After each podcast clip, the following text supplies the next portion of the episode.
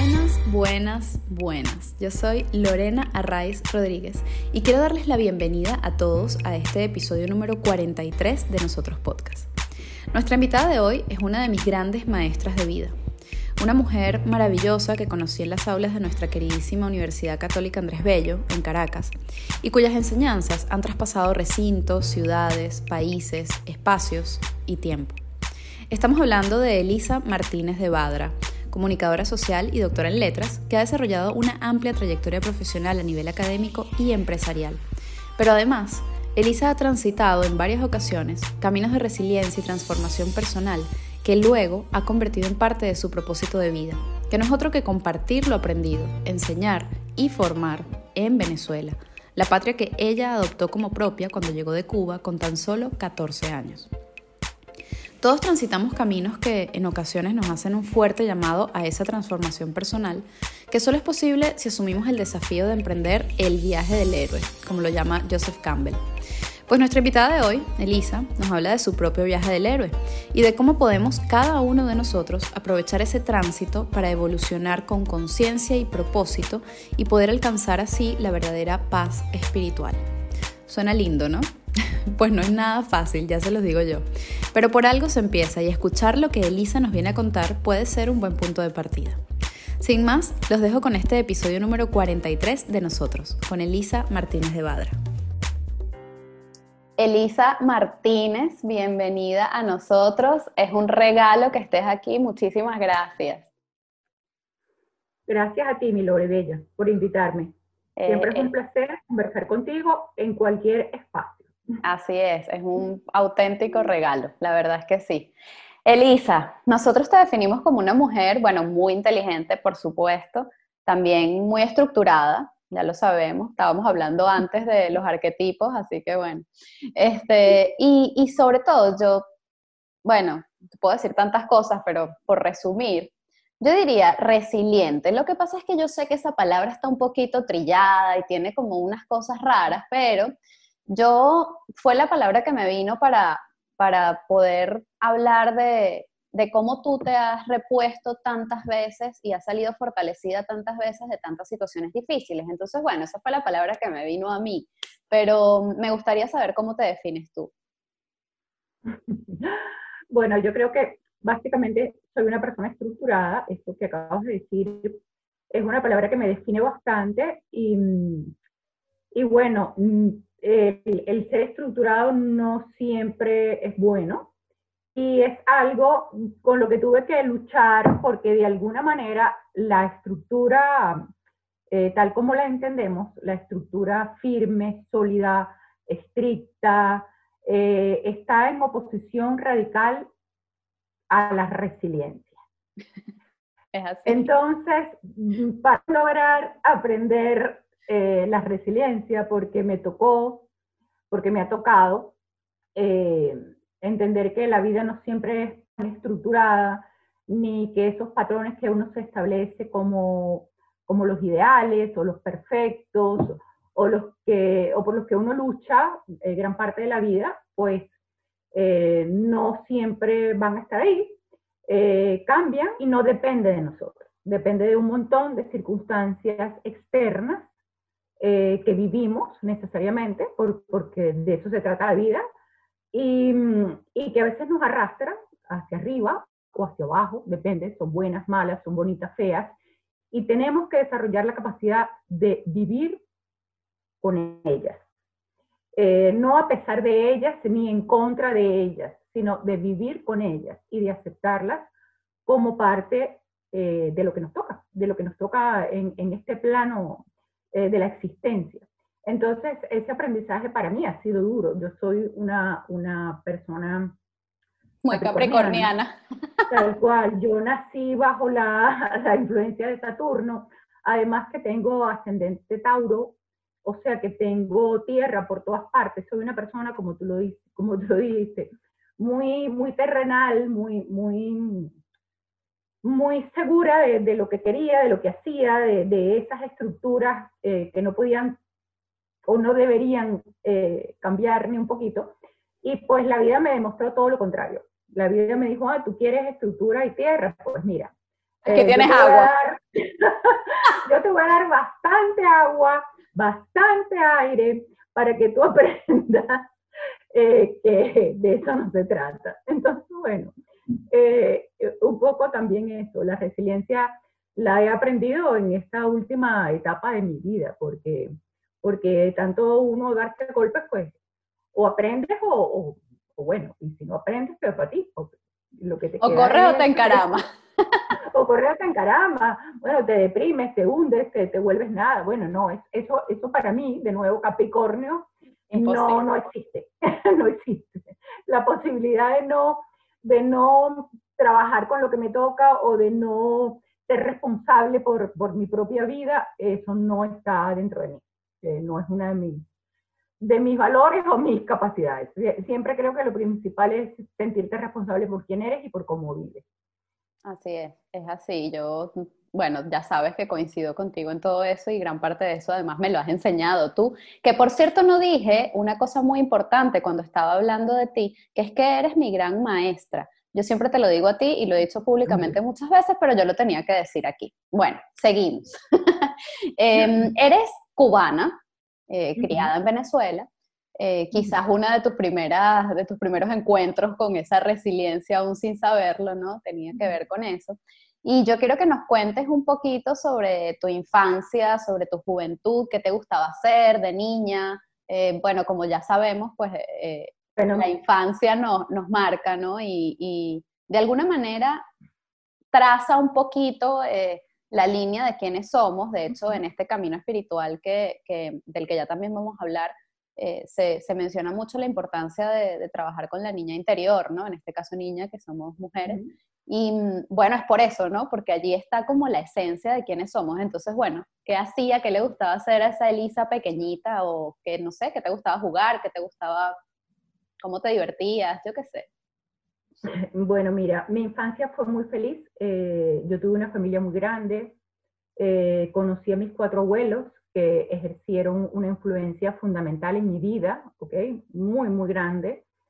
Eh, crecí especialmente, yo fui única hija hasta los seis años, por eso en mi infancia recuerdos con mi hermana tengo pocos. Eh, la mayor parte de mis recuerdos son con mis primas que eran contemporáneas conmigo. Y, bueno, eh, con mi prima, mm, por el lado de, de, mi padre, que, con la que me llevo solamente un año, pues mira, crecimos prácticamente como hermanas y a ella debo gran parte de, de quién soy porque con ella compartí esos juegos. Eh, a ella le gustaba leer y me enseñó a leer y leíamos juntas, era parte de lo que hacíamos. Eh, ambas teníamos un mundo imaginario maravilloso, mm, construíamos escenografías, disfraces, trajes. Eh, bueno, teníamos una cantidad de juegos eh, maravillosos que, de verdad me han hecho, eh, luego más tarde en mi vida, darme cuenta de que, de que fui privilegiada porque todo eso me, me, sirvió después para la vida, ¿no? Eh, el poder vivir un poco más allá de tu realidad. Y bueno, em, mi infancia fue muy linda, fue muy feliz, fui una niña muy querida, muy protegida, eso sí, quizás eso no fue tan bueno, pero bueno, sí lo fui. Y mm, definitivamente, em, cuando yo salí de Cuba a los 14 años, em, para mí fue em, un punto de quiebre demasiado duro, del cual yo creo que nunca en la vida me he repuesto del todo y obviamente nunca me terminaré de reponer. Es algo con lo que he tenido que aprender a vivir. En esta etapa de mi vida he aprendido a verlo distinto. Por supuesto, porque, porque he alcanzado la madurez y pues porque he entendido que, que de nada vale vivir con, con esa pullita, pero yo por lo menos viví 20 años de mi vida, sin exagerarte, eh, maldiciendo todos los días a quien me había hecho salir de mi país, eh, perder mis raíces, sobre todo perder a mis abuelos, de quienes me despedí para no verlos nunca más, porque cuando en la etapa que yo salí de Cuba, eh, tú no podías regresar porque, porque eras un traidor a la patria, básicamente, no es como ahora que tú te vas de aquí y el exiliado puede volver si quiere. En el momento en que nosotros salimos de Cuba como familia, mi padre, mi madre yo y mi hermana, nosotros no teníamos posibilidad de salir. Y, y fue después de la caída del muro de Berlín, cuando Cuba dejó de recibir mm, dinero de la Unión Soviética, cuando no le quedó más remedio que abrir las puertas para que entraran todos los... Todos por razones económicas. Que antes habían llamado, eh, bueno, traidores a la patria, gusanos, etcétera, pues no les quedó más remedio que abrirles las puertas para que empezaran a entrar las virus. Eso fue, pues ya, eh, mis abuelos ya habían fallecido, los cuatro. Y bueno, tuve la satisfacción de poder ver algunos tíos todavía vivos y por supuesto mis primos. Y ese, mi primer regreso a Cuba es uno de los, de los recuerdos más bellos que tengo, pues. Es un recuerdo inolvidable haber vuelto a abrazar em, a, mi, familia, pues a mis primas, a, mis tíos, a mis tías. Em, y quizás a partir de ahí pues empezó a, a, cicatrizar un poquito pues esa, esa herida tan dura que, eh, que tuve y que definitivamente me marcó muchísimo, me marcó muchísimo. ¿A qué edad volviste por primera vez? En Oye, me volví, tenía treinta y tantos años. Treinta y tantos años tenía ya, no, no, no, sé exactamente cuántos, pero ya yo tenía dos hijos, por eso te digo que sí era, sí fue ya grande. Em, y por supuesto, fue un duro, pero fue un momento gratísimo, inolvidable, maravilloso. Em, me reconcilié un poco con eso, con ese pasado, lo volví a ver. Eh, volví a sentir un poco también eso que dicen de que, de que nunca se regresa al mismo lugar. Y definitivamente también eso me ayudó a, a sanar un poco, pues el, el, darme cuenta de que nunca, nunca regresa al mismo lugar, de que muchas cosas eh, que tú perdiste quedaron perdidas para siempre y ya no van a estar ni aunque vuelvas mil veces, y que hay que aprender a vivir con todo eso. Y, y obviamente em, eh, toda esa etapa de mi vida tuvo muchísimo peso y, y, creo que la sigue teniendo hasta el día de hoy y definitivamente marcó el quién soy, porque el haber crecido eh, para mí en, en, en, un país comunista eh, bajo una dictadura marcó muchas pautas en mi manera de ser, eh, en mi manera de ver la vida, en mi, forma de ver la justicia, por ejemplo, la libertad, eh, todas esas cosas que cuando yo llegué a Venezuela me hacían muy distinta al resto de la gente y me costó mucho, y creo que eso lo hemos hablado con, lo he hablado contigo cuando, cuando conversamos sobre, sobre la carta natal, eh, siempre me sentí distinta del mundo. Y, y, distinta del mundo, me sigo sintiendo hasta el día de hoy. Porque definitivamente mis etapas no, no coincidían con las etapas de la mayor parte de la gente de mi edad, eh, con lo que la mayor parte de la gente o de mi entorno eh, tenía como prioridad o como, o como meta de vida, o la manera en que simplemente pasaba su tiempo o disfrutaba su tiempo. Eh, yo no, no, no era fácil para mí compartir, eh, porque yo venía de un mundo muy distinto.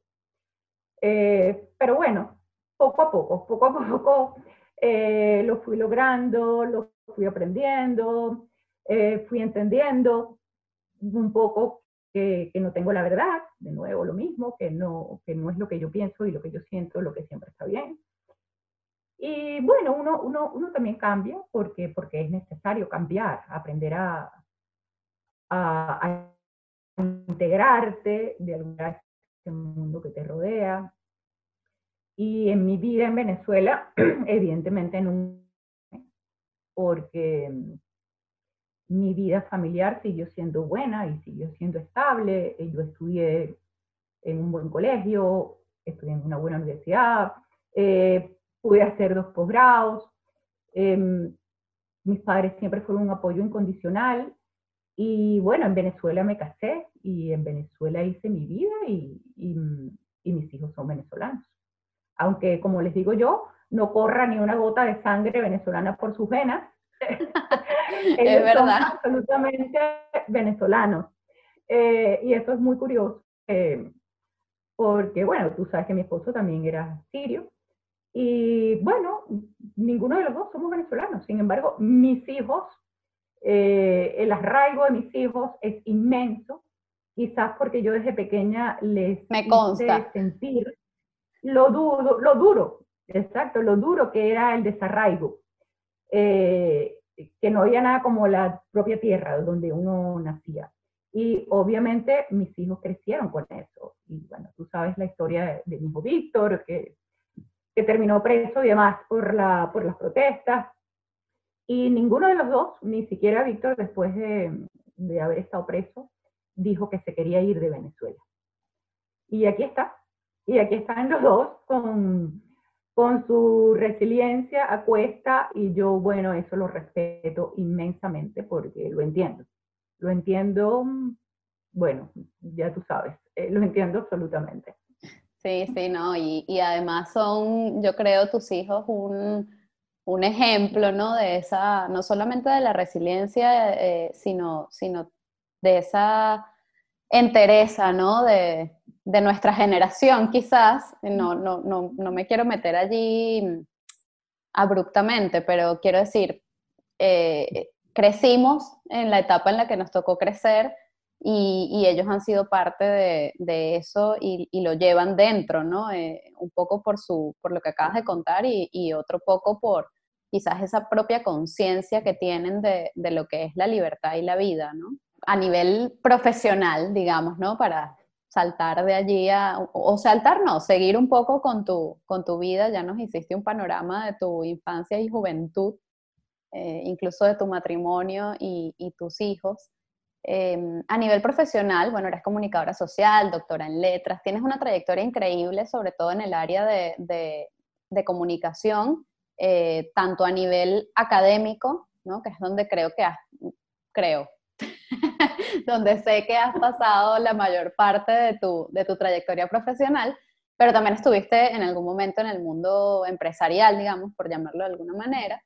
Sin embargo, y en ese, y en ese camino has hecho prácticamente toda tu trayectoria, pero sin embargo, hace un tiempo eh, entraste en este, o, entraste más formalmente, entre comillas, en este mundo espiritual, yo creo que la gente, las personas que, que en algún momento conectan con, con, ese llamado espiritual, por decirlo así, es como que siempre lo han tenido o lo hemos tenido, me tengo que incluir este, dentro y es como que de repente hay algo que te dice, epa, es por aquí, ¿no? Hace unos años pues se, se despertó eso eh, eh, por un momento en particular en tu vida. Entonces yo quería pues preguntarte un poco cómo fue ese tránsito, ¿no? Eh, y no sé, ¿qué es lo más valioso quizás que has encontrado en, este, en este camino ¿no? espiritual que, que has estado indagando, en el que has estado indagando últimamente? Mira, yo siempre fui muy como, bueno, de nuevo, muy como estructurada que soy, muy racional, por supuesto, y muy dada al mundo del intelecto, ¿no? A, estudiar, a mí lo que más me gustaba en la vida era estudiar, era leer y seguir estudiando, y seguía estudiando, y terminaba un posgrado y empezaba otro, y eso me hacía inmensamente feliz. Me suena. Tal cual. Eh, tú eres como, como una copia mía. Entonces, es básicamente... A ver, eso para mí es un honor, yo no sé si logré eso, pero bueno. Esta, esta, esta, vena política tuya, eso sí no te la tengo. No. ¿eh? no sé si es porque mi propia vida me fue alejando, o definitivamente me fue alejando de alguna, de un tema que me había causado tanto dolor. ¿no? Claro. Eh, no es porque tenga nada en contra de la política, pero básicamente siempre he estado lejos de eso porque porque gran parte del dolor de mi vida ha venido de ahí y sigue viniendo. Entonces, bueno, em, la parte espiritual siempre estuvo en mí de una manera latente, sin lugar a dudas, mil cosas que quería aprender y que me llamaban la atención, pero siempre pensaba que eso era un camino para el, para el cual el momento no había llegado, eh, porque todavía estaba un poco en el hacer, eh, porque bueno, tenía muchas cosas en mi, en mi vida cotidiana en las que pensar y en las que hacer. Y sabía que una vez que uno da ese paso de, de entrar en ese mundo, te quedas allí. Y bueno, el momento llegó, como todo en la vida llega eh, como te decía antes, ah, tú no quieres ir por aquí, bueno, ok, no importa, yo te espero en la bajadita. Tranquila. Eh, tal cual, la vida siempre te está esperando en la bajadita y cuando tú dices por aquí no, eh, te termina diciéndote, mira, por aquí es. Y bueno, eso me ocurrió cuando murió mi esposo en el 2017, em, que fue un momento que tú sabes perfectamente cuán duro fue Em, me quedé literalmente en el aire, eh, totalmente desarmada, por decirlo de alguna manera. Y en ese momento eh, uno empieza las búsquedas inconscientes, a lo mejor no, no las haces a propósito, pero empiezan esas búsquedas inconscientes y ahí te empiezan a aparecer señales. Y en esas señales empezaron a aparecerme a mí cosas, eh, talleres, formaciones, clases, aprendizajes, eh, que me llamaban la atención porque siempre de alguna manera había tenido esa, esa búsqueda interna, ¿no? Y, así fueron apareciendo, así fueron apareciendo todos esos aprendizajes, apareció pues la psicología positiva, en un momento en que yo necesitaba pues em, salir de, de, de, la depresión, y poco después, bueno, pero tengo que seguir buscando más adentro, y así aparecieron las constelaciones familiares, y fueron apareciendo muchas más cosas, hasta que finalmente apareció la logoterapia, eh, con la cual tú sabes que me conecté muchísimo, porque eso es definitivamente, eh, el, el, en esos textos de Víctor Frankl, de alguna manera, cuando yo los leía, era como decir, yo, algo dentro de mí escribió esto. O sea, yo, si yo hubiera escrito un texto o yo espiritualmente, tú sabes, esas epifanías que tiene uno, yo hubiera escrito esto, yo, yo me siento como que esto es, es, mío. Es, es, mío. Eh, esta, esta teoría que plantea este señor es tan, es tan, tanto la he pensado yo con palabras distintas, ¿no? Y aquí está, y definitivamente en la logoterapia yo encontré, wow, eh, todas las respuestas, todas, prácticamente todas las respuestas que yo necesitaba en un momento dado de mi vida, ¿ok? El preguntarme eh, por primera vez en serio, ¿para qué estoy en el mundo? ¿Cuál es mi lugar? el haberme podido parar frente a mí misma y decirme, bueno, más allá de todo lo que tú has hecho, lo que has construido en el afuera, en los otros, para ti, ¿qué has hecho? Eh, ¿Para qué estás aquí? Solamente estás aquí para eso, para, para, para haber estudiado, haber tenido un matrimonio, unos hijos, y esa es la única huella que tú vas a dejar al mundo. Oye, no, también somos muchos, muchos estudiantes que hemos pasado por ti y que hemos aprendido mucho. pero bueno, perdón. Tal cual, tal cual. Sí, no, pero entiendo perfectamente. claro, y eso que tú me dices ahora, y que probablemente cuando yo te, doy, te di clases a ti, eh, qué sé yo, hace 15 años. Más o menos, no entremos ahí. Eh, pero bueno, cuando yo te di ah, clases a ti, probablemente eso yo lo hacía de manera intuitiva o instintiva. En cambio, ahora yo sé que eso es mi misión de vida. Eso es parte de lo que yo tengo que hacer. Y cuando yo ahora me enfrento a mis nuevos alumnos y doy una clase, lo hago desde ahí, lo hago desde ese lugar, eh, desde esa espiritualidad y desde, ese, desde esa empatía de tratar de, mm, de no ser simplemente eh, la profesora eh, frente al alumno y mucho más en un momento como el presente en que los jóvenes están tan desasistidos, tan perdidos, a veces tan solos, a veces rodeados de circunstancias externas terribles, muy duras familiarmente, personalmente, y definitivamente el hacerme esta pregunta y el preguntarme eh, para qué, eh, ahí fue como, como una, un despliegue de respuestas que se abrieron así como, como esos papelitos que caen como en cascada. Como acordeones, sí. Como acordeones, literalmente, donde tú dices, bueno, pero ¿por qué yo llegué hasta aquí? Bueno, es, que Dios tiene a veces caminos bastante enrevesados, ¿no? Para, para, para enseñarte.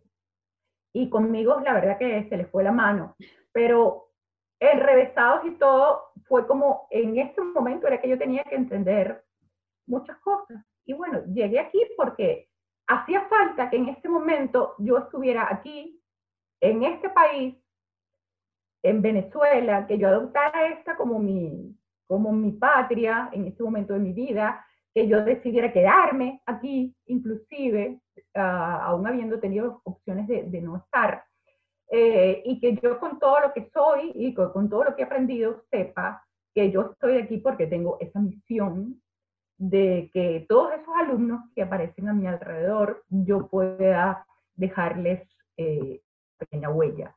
Y allí para no. todas las respuestas.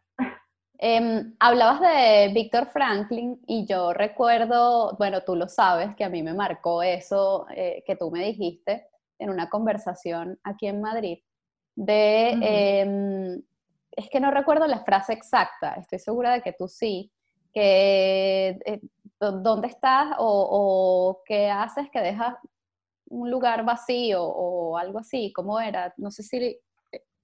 Él decía algo como que, bueno, si te mueres o te vas, tu lugar queda vacío, ¿no? La pregunta que, que hacía Víctor Frankl, em, no recuerdo ahora en cuál de sus libros era, eh, ¿dónde estás, hombre, que has dejado vacío tu lugar en el mundo? Eso. Y con eso, básicamente, se refiere Víctor Frankl a que eh, las cosas que pasan a nuestro alrededor, las cosas que pasan en el mundo, no pasan al azar. Eh, no pasa porque haya una mano magistral como uno piensa que tiene la culpa de todo lo que ocurre.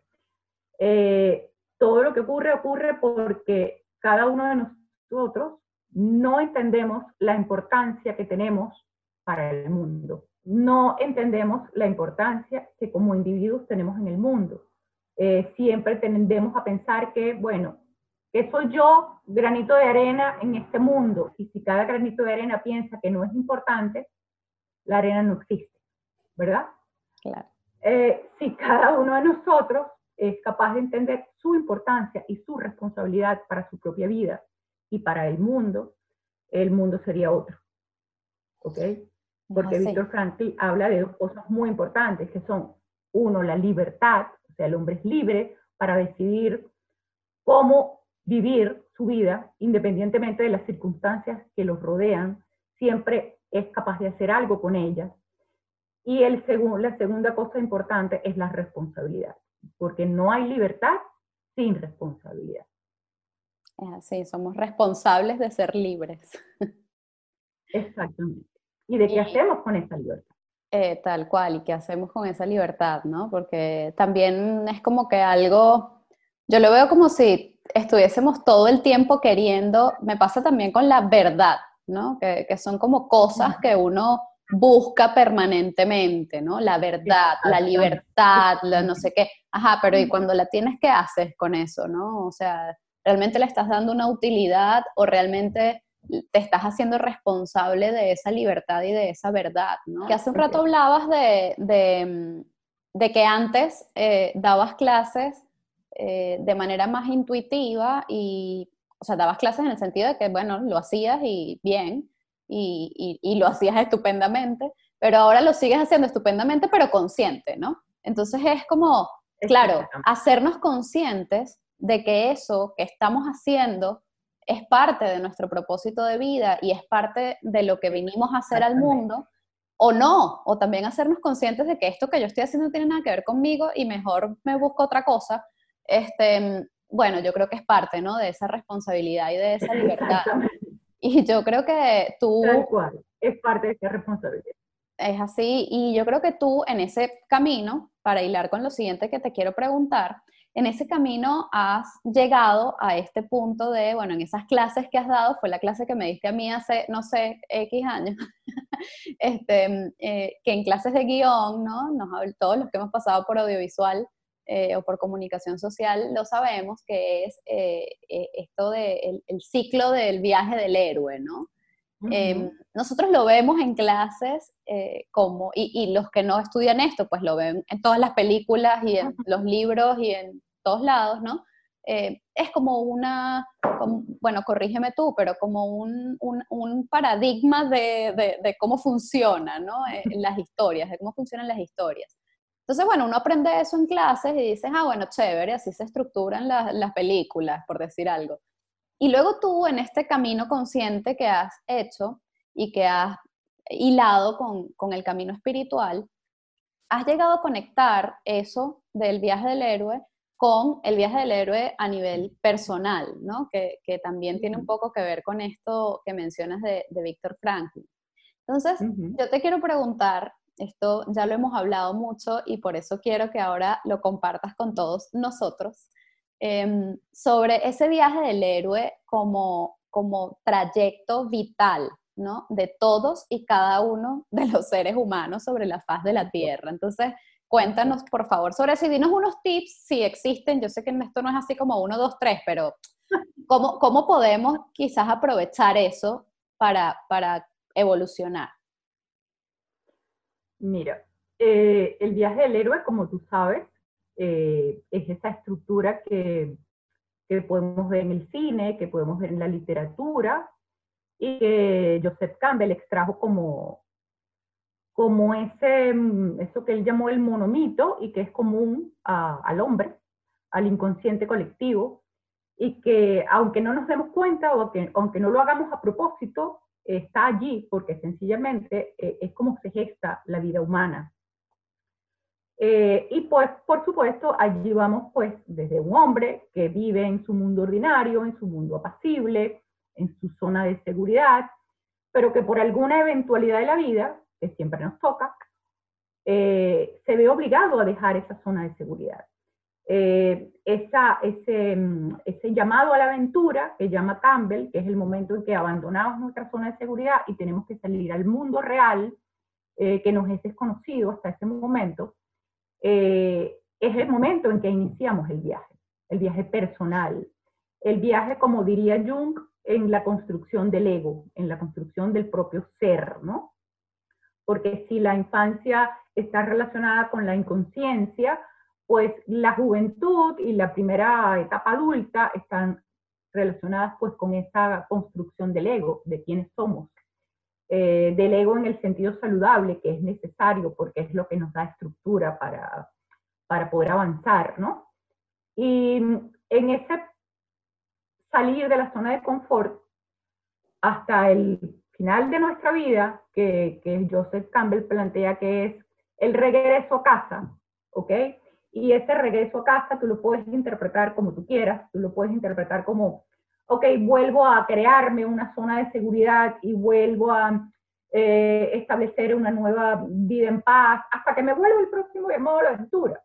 Eh, pero también tú puedes mirar el viaje del héroe como el, el, periplo de toda tu vida y pensar, bueno, que el regreso a casa es, eh, es, ese regreso a casa es como la paz espiritual que finalmente encuentras en un plano en el que yo creo 100%. Y mm, puedes darle muchísimas interpretaciones si uno ve películas, por ejemplo, como eh, la tan nueva Soul, ¿ok? De la que no sé si has visto. Claro, es eh, bellísima. ahí, esta película me encantó porque esa es una, una película en donde literalmente eh, ocurre ese viaje del héroe y, y, no sé si recuerdas esa escena tan bella, tan maravillosa que, que ocurre cuando finalmente él logra entender para qué había estado en el mundo, para qué, cuál era el sentido de las cosas, cuál era el propósito. Y en ese momento él, él, se sube en la escalerita que va para el cielo y ya se sube contento. Ya se sube, ya no se sube como antes que se caía, eh, eh, le dio un ataque. que quería huir de allí, ¿no? Quería huir de toda costa y ahí empieza la aventura. Sin embargo, en esta última etapa, él se sube hacia esa escalerita hacia el cielo feliz, porque ya sabía para qué había estado en el mundo y que había cumplido su misión. Y sin embargo, allí le llega, pues, lo que también dice eh, Campbell, la resurrección y el premio. Eh, el premio eh, que, te, que le dieron es ¿por qué? Porque él entendió y ese premio nosotros únicamente lo obtenemos, ese premio de satisfacción interna, no estoy hablando de premios externos, eh, de premios materiales. El premio interno, el premio espiritual, lo obtenemos cuando entendemos nuestro propósito en la vida y cuando sentimos que de alguna manera lo hemos cumplido. Ese es el gran premio que nos espera al final de ese viaje del héroe, en el cual tú sabes que hay umbrales muy duros de cruzar, eh, guardianes de los umbrales que nos eh, que hacen todo lo posible porque no avancemos. Eh, también hay aliados, por ejemplo, que nos impulsan. También hay mentores que nos llevan de la mano y nos sacan de los huecos cuando estamos en la más profunda oscuridad. Pero hay grandes oscuridades en este viaje.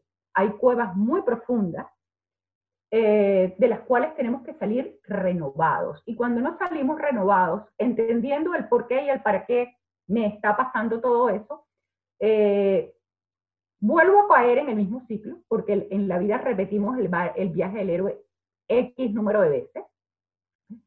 Vuelvo a caer en el mismo ciclo sin haber aprendido nada. Sin embargo, cuando a ti te toca repetir el viaje del héroe y ya tú has entendido que la vida no es solo luz, que la vida no es solo felicidad, que la vida no es solo alegría y que tú has pasado la mitad de tu vida huyendo del dolor o negándolo, eh, si tú logras entender eso, cuando te toca emprender un segundo viaje del héroe, y quizás ahí está el tip eh, que me estás pidiendo, eh, todo se trata de entender cuando uno le toca enfrentar la sombra, cuando uno le toca caer en esa cueva oscura y profunda de la que a veces creemos que no vamos a, a salir nunca más, cuando nos toca eso y somos capaces de aprender el por qué y el para qué y desarrollar nuestra resiliencia y desarrollar qué es lo bueno que de todo eso tú, tú, puedes, tú puedes sacar para ser mejor y para vivir más desde tu conciencia, cuando tú repites el viaje del héroe, ya lo haces desde otro lugar, ya lo haces desde otra persona, ya estás preparada, porque ya entendiste que la vida es incierta, que no todo es luz y que no todo es belleza. Nos ha costado, Elisa, ¿no? A ti a mí. Exactamente, eso no tiene nada de malo. La vida es la vida y merece la pena vivirse en su alegría y en su dolor. Y si pasa la alegría y viene el dolor, sabemos que también va a pasar el dolor y va a volver la alegría. Y eso es el ciclo natural de la vida. Y eso es básicamente lo que aprendemos con el viaje del héroe. Caemos en la cueva profunda, salimos, resucitamos. Y si hemos aprendido algo, algún premio recibimos para que regresemos a casa desde una conciencia diferente. Eso, es que yo creo que la clave es la conciencia.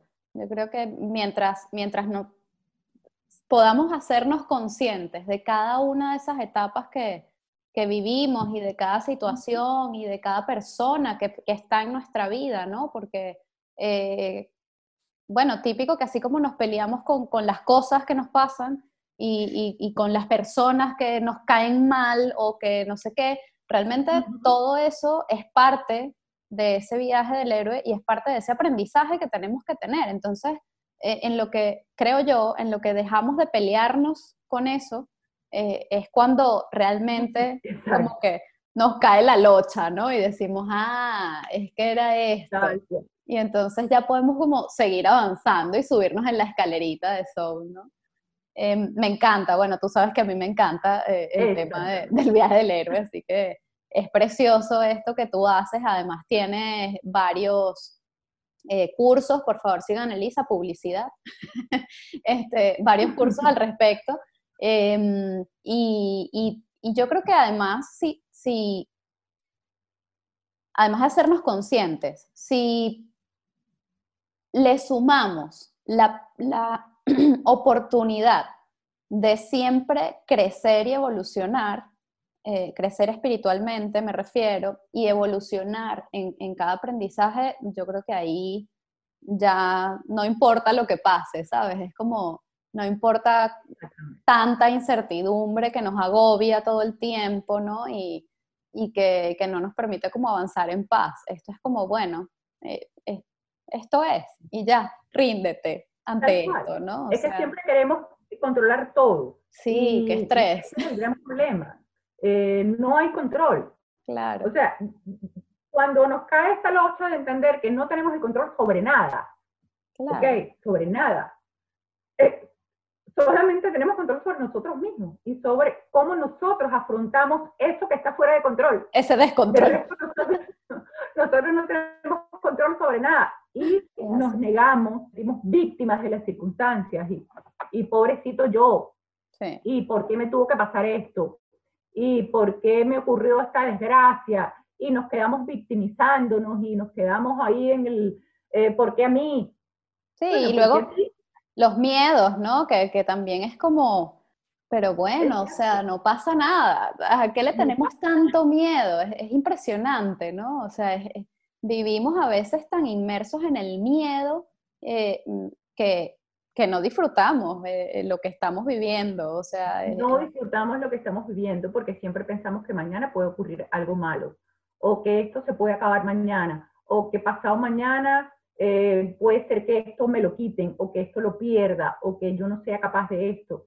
Y dejas de vivir el presente, porque no podemos controlar el futuro. Si dejamos que el futuro fluya y sabemos que tendremos siempre la capacidad de poder sobrellevar lo que sea que aparezca y uno lo ve a, a su alrededor. O sea, todos hemos conocido personas a las que les han ocurrido cosas terribles, ¿ok?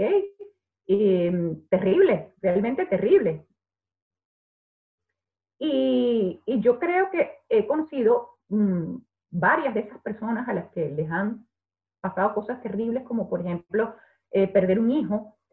Eh, estas personas eh, tienen una capacidad de generar paz eh, cuando han aprendido en ese momento que, en su poder no está la capacidad de cambiar nada, que eso te sucedió y con eso tienes que aprender a vivir como parte de tu vida. Eh, cuando tú entiendes eso y lo, y lo, sueltas, pues tú, eh, es impresionante la, la, la paz que, te invade, la paz que te llena, la serenidad que consigues, porque sabes que siempre vas a ser capaz de, vivir con lo que sea que te toque. Y estás preparado para lo que te toque. Y no importa lo que te toque, aquí estoy. A, ver, ¿qué me viene ahora? Bueno, lo que me venga, yo veo cómo lo solucione cuando llegue. ¿Ok? Y eso es una paz infinita que, que, que solamente uno aprende si quiere, obviamente. Y hace la tarea, como dicen por ahí. Y hace la tarea, porque eh, magia no hay.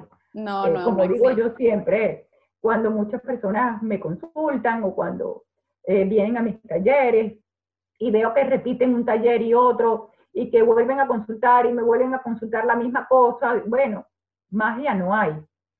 Esto es lo que hay y esto es en lo que yo te puedo ayudar. Lo otro está en ti. Y si tú no estás dispuesto a cambiar lo importante que tienes que cambiar, que está en ti, pues no, no hay talleres, no hay terapeutas, no hay terapias, no hay nada que, que pueda ayudarte si tú no decides eh, eso, ser responsable de tu propia vida. Eso, eso iba a decir. Es ser responsable de la propia vida. volvemos al principio, la responsabilidad de, de, nuestra propia vida y de nuestra libertad. Eli, ¿con qué sueñas y a qué le temes? Wow. Eh, ¿Con qué sueño? Mira, en este momento yo no te puedo decir que tenga grandes sueños. los grandes sueños de mi vida se cumplieron afortunadamente. Eh, y por eso me considero muy afortunada. Eh, ¿Tengo pequeños sueños? Sí, por supuesto. Tengo sueños de volver a viajar, por supuesto. Tú sabes cómo amo viajar. De venir a ver. sueños que en este año he estado todo el, todo el tiempo aquí en, en Caracas y ya me siento como, wow, eh, quiero salir corriendo. Es lo que más me gusta en la vida y es para lo que trabajo, porque de resto ya todo lo que tenía que hacer en, el, en lo material lo he hecho. Y, y, bueno, sueño con poder ver a mi familia crecer un poco más, eh, ver a un par de nietos, además de Olivia, Y, Qué presión para Víctor y Jorge, por favor. ah, le toca a Jorge. Eh, pero bueno, Iván, eh, estos son mis sueños, estas cosas tan puntuales, tan, tan pequeñas, porque en, realidad mm, hoy en día lo, a lo único que yo aspiro es a, seguir transitando este camino que he comenzado y a ser cada vez mejor en este camino y, poder dar lo mejor de mí, poder ayudar en, este, en este punto de la espiritualidad a todo el que lo necesite. Eso es mi, mi gran meta no tengo un gran miedo. Eh, porque ya entendí que los grandes miedos no sirven para nada, porque si te tocan, te tocan. ¿Ok? Si te tocan, te tocan. Y el hecho de que vivas con el miedo y, y previendo que te vaya a pasar no significa nada. Eh, ya yo no le tengo miedo a nada. Cuando le perdí el miedo a la muerte, ya no tengo miedo a nada. Y te puedo decir que, porque ese es el gran miedo de la humanidad, ¿no? Eh, el miedo a la muerte.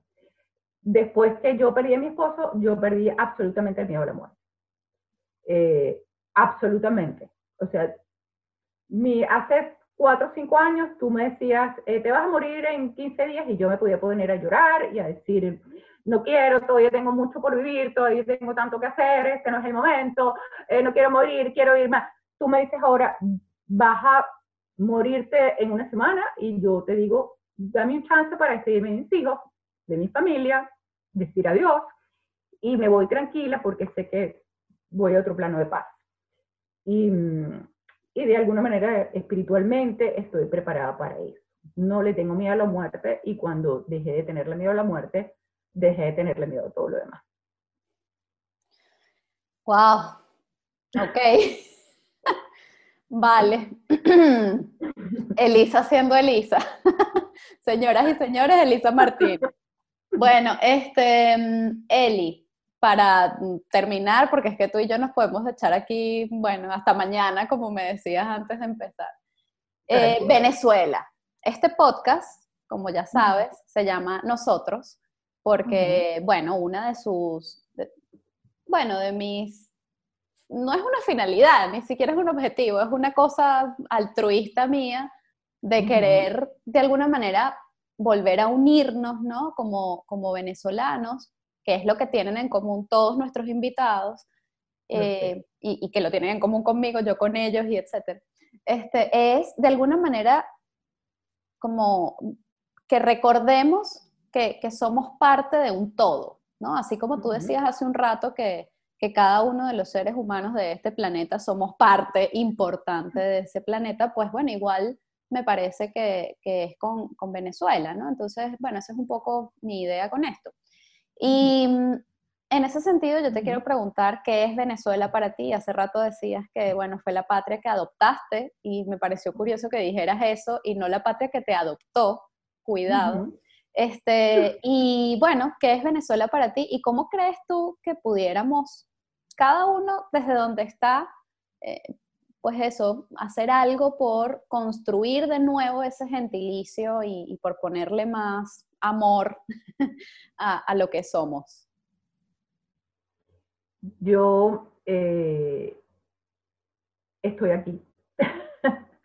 estoy aquí en Venezuela y de aquí no me pienso ir porque como te dije, eh, y a pesar de que en un momento de mi vida, que tú lo conociste muy bien, en que quise salir corriendo, eh, me di cuenta que estaba huyendo y otra de las cosas que he aprendido es que no, no se puede huir de nada, eh, porque siempre las circunstancias de las que huyes te van a perseguir, a, perseguir de alguna manera.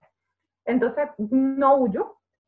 Y en el momento en que entendí que estaba huyendo y que no tenía que huir de nada, pues yo digo, yo me quedo aquí porque no voy a repetir lo mismo, no voy a repetir el mismo, la misma vida que tuvieron mis padres. Eh, me quedo aquí, esta es mi patria adoptiva, y además todo lo que me ha pasado en los últimos 10 años de mi vida me ha pasado aquí. Y todas esas señales eh, me dicen a mí que este es mi lugar, que si yo vine a cumplir una misión, no la voy a cumplir en otro país donde quizás la gente no me necesite, o los jóvenes o los alumnos a los que yo les puedo dar algo de mí hoy, están aquí, son venezolanos. Son a los que yo me debo en este momento. Entonces, esa es mi manera de, de, yo sentir a Venezuela en este momento. Estoy aquí porque esta es mi misión de vida en este momento y la tengo que cumplir y de otra manera no, no sería feliz. Bueno, pues, a ver, yo creo que está más que clara tu misión y tu propósito de vida. Y yo me alegro enormemente, me enorgullezco, siempre te lo digo, en público y en privado y las veces que sea necesario, de, de bueno, de, de, alguna manera haber formado parte, ¿no? De, de esas aulas en las que hacías o, respondías a tu misión y a tu propósito todavía sin saberlo, pero, pero ya lo hacías. Y bueno, nada, Eli, yo te quiero agradecer profundamente una vez más por tanta... Ay, decías hace rato que la magia no existe, ¿no? Por lo menos no la magia esta que hace milagros de la nada con uno, pero yo sí creo que la magia que conecta almas existe y, y yo he sentido eso contigo y te estoy infinitamente agradecida por todo, tú lo sabes, y me encanta que hayas podido compartir parte, porque esto es la puntica del iceberg nada más, se los digo de una vez, eh, parte de todo eso que llevas dentro, pues con todos nosotros y bueno, nada, esta es tu casa, ya lo sabes. Gracias.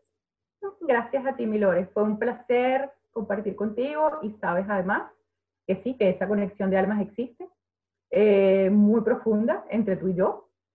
Eh, y que bueno, por ahí todavía hay quien dice que nos parecemos y creo que sí, creo que sí nos parecemos, creo que hay mucho de, de mí en ti y me gusta verlo crecer eh, más rápidamente de lo que creció en mí. Toda esa búsqueda espiritual se ha dado en ti de una, de, de, una manera mucho más temprana de lo que se dio en mí. Y, está muy bien. Y, y si algo tuvo que ver con eso, pues me siento, Hombre, es suficiente motivo para sentirme feliz. Claro que sí, tú lo sabes. Gracias, Eli, te quiero un montón. Gracias. Gracias. Cuídate, Lore. Esto es Nosotros Podcast, producido y conducido por Lorena Arraiz Rodríguez, con Patricia Ramírez en la edición, Mate González en la comunicación, música original de Diego Miquilena y animaciones de José Gregorio Ferrer. Recuerden seguirnos en nuestras redes sociales arroba nosotros-podcast y suscribirse en cualquiera de nuestras plataformas, YouTube, Spotify, Google, Apple, para que podamos estar más conectados y, muy importante, para que podamos compartir opiniones, sugerencias y peticiones, porque nosotros es eso, un punto de encuentro para recordar que somos tan solo una gota en el mar infinito de nuestro gentilicio.